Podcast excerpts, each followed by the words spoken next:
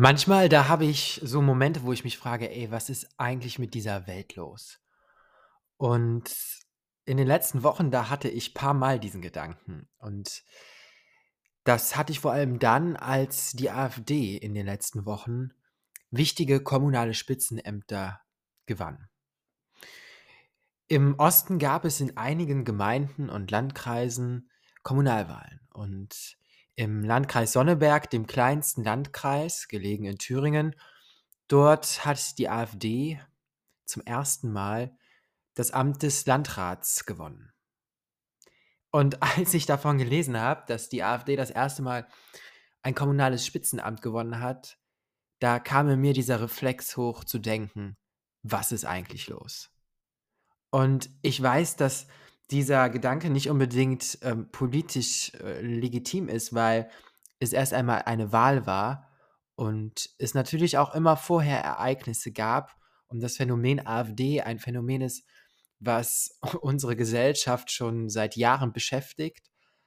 Aber ich finde irgendwie diese Wahl dieses Landratsmannes da in Sonneberg, das war doch ein ganz besonders heftiger Schlag. Und ich finde spätestens jetzt, wo die AfD das erste Mal wirklich in kommunalen Spitzenämtern, also ich sag mal in exekutiven Ämtern, in Verwaltungsämtern, die relevant sind für Entscheidungen zu treffen, wo es nicht mehr nur darum geht, Abgeordnete zu haben in parlamentarischen Räumen, dass die AfD fähig ist, das zu gewinnen, das muss uns als Politik zu denken übrig geben. Und deswegen fragen wir uns heute in dieser Folge, wie umgehen mit der AfD.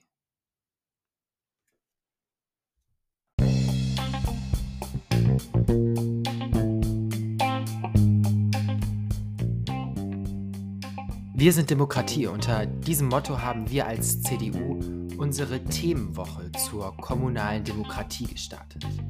In verschiedenen Formaten diskutieren wir mit euch, stellen wir euch kommunale Gremien vor und wollen wir Räume für Kritik schaffen. Ja, diese Themenwoche, die ist etwas aus dem Ärmel geschüttelt und sie ist nur ein Aufschlag. Sie ist ein Aufschlag, dass wir uns auch als Christdemokraten in der Kommunalpolitik fragen müssen, wie gehen wir mit der AfD um? Und wie wollen wir unsere demokratische Kultur pflegen und verteidigen? Was müssen wir als Politik ändern? Wo haben wir Fehler gemacht?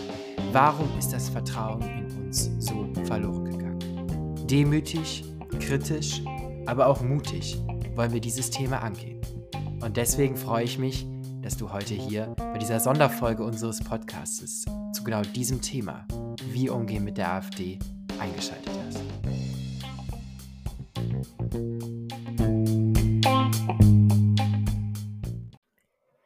Ja, und damit nochmal ein herzliches Hallo bei unserer neuen Folge dieses Podcastes.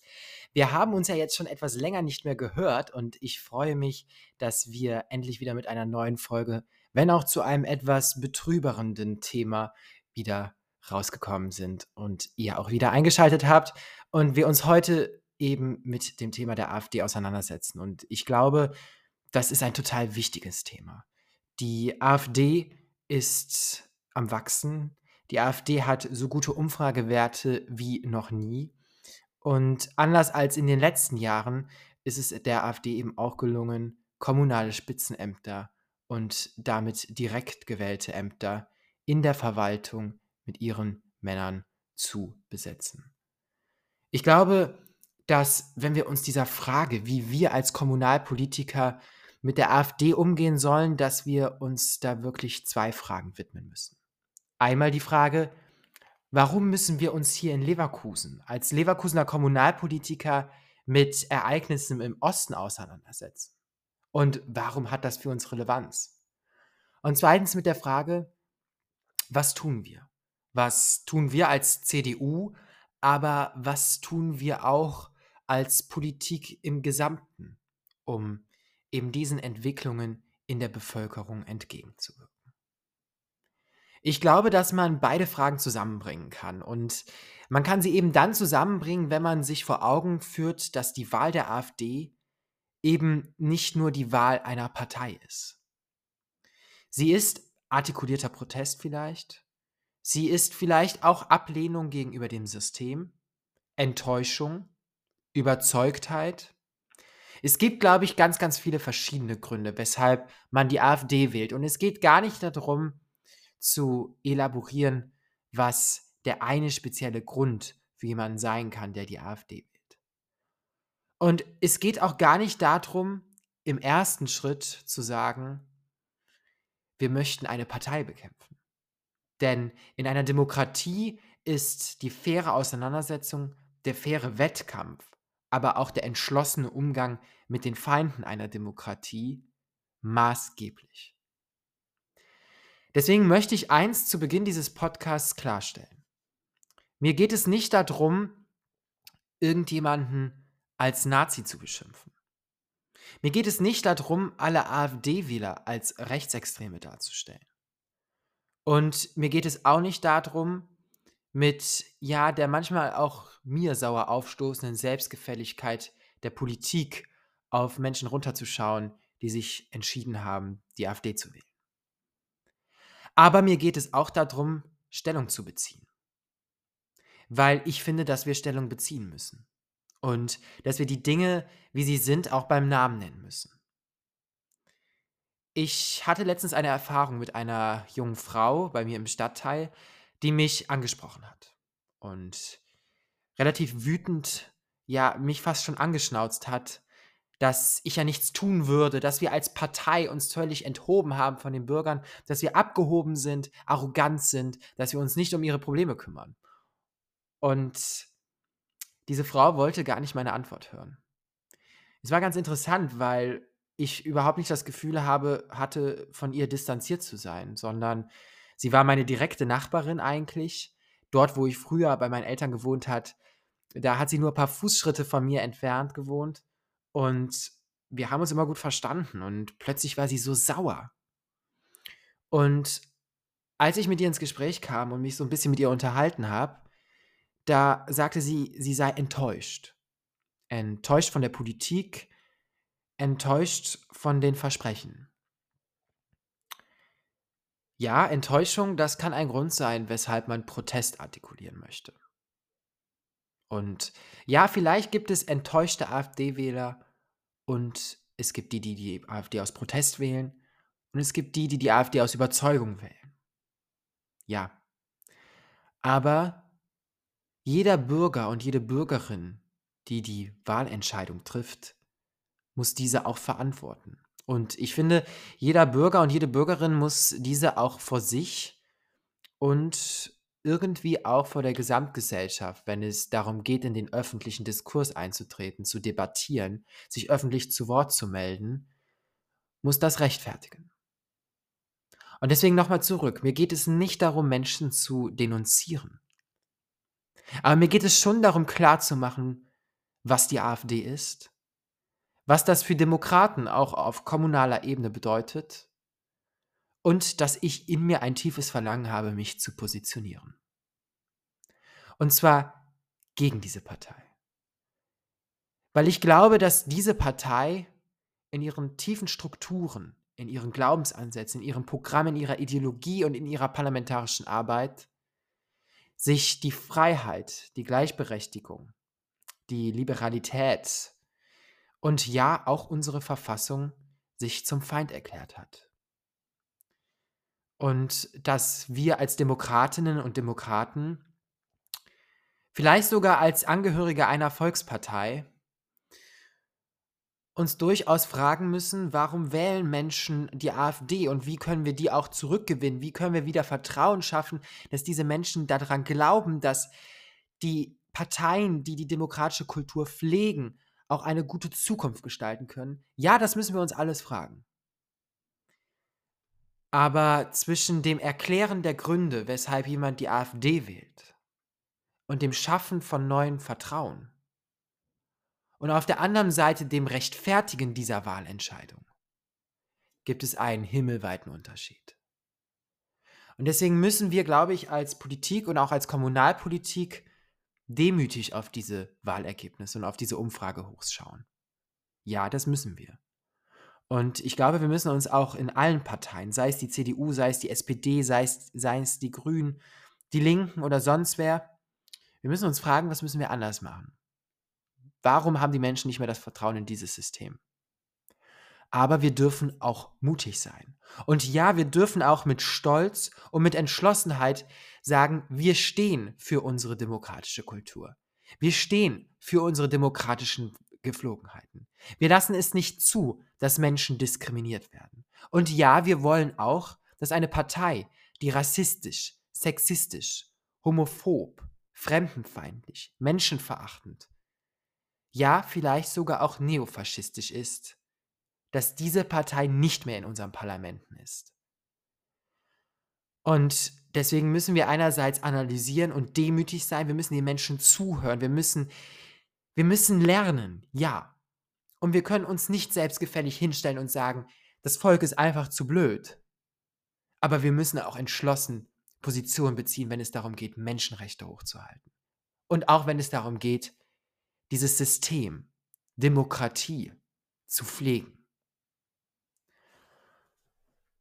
Ich werde irgendwie direkt so energisch, wenn ich über dieses Thema spreche, weil es mich wirklich beschäftigt. Und es beschäftigt mich deshalb, weil bei der Debatte um diese ganze Frage mit ähm, der AfD und auch der Brandmauer der CDU und was die SPD uns immer wieder an den Kopf wirft und die Frage, ist jetzt die Ampel schuld oder ist Friedrich Merz schuld, weil mich diese Debatte so ankotzt. Und ich glaube, es ist das, was der Bürger nicht versteht.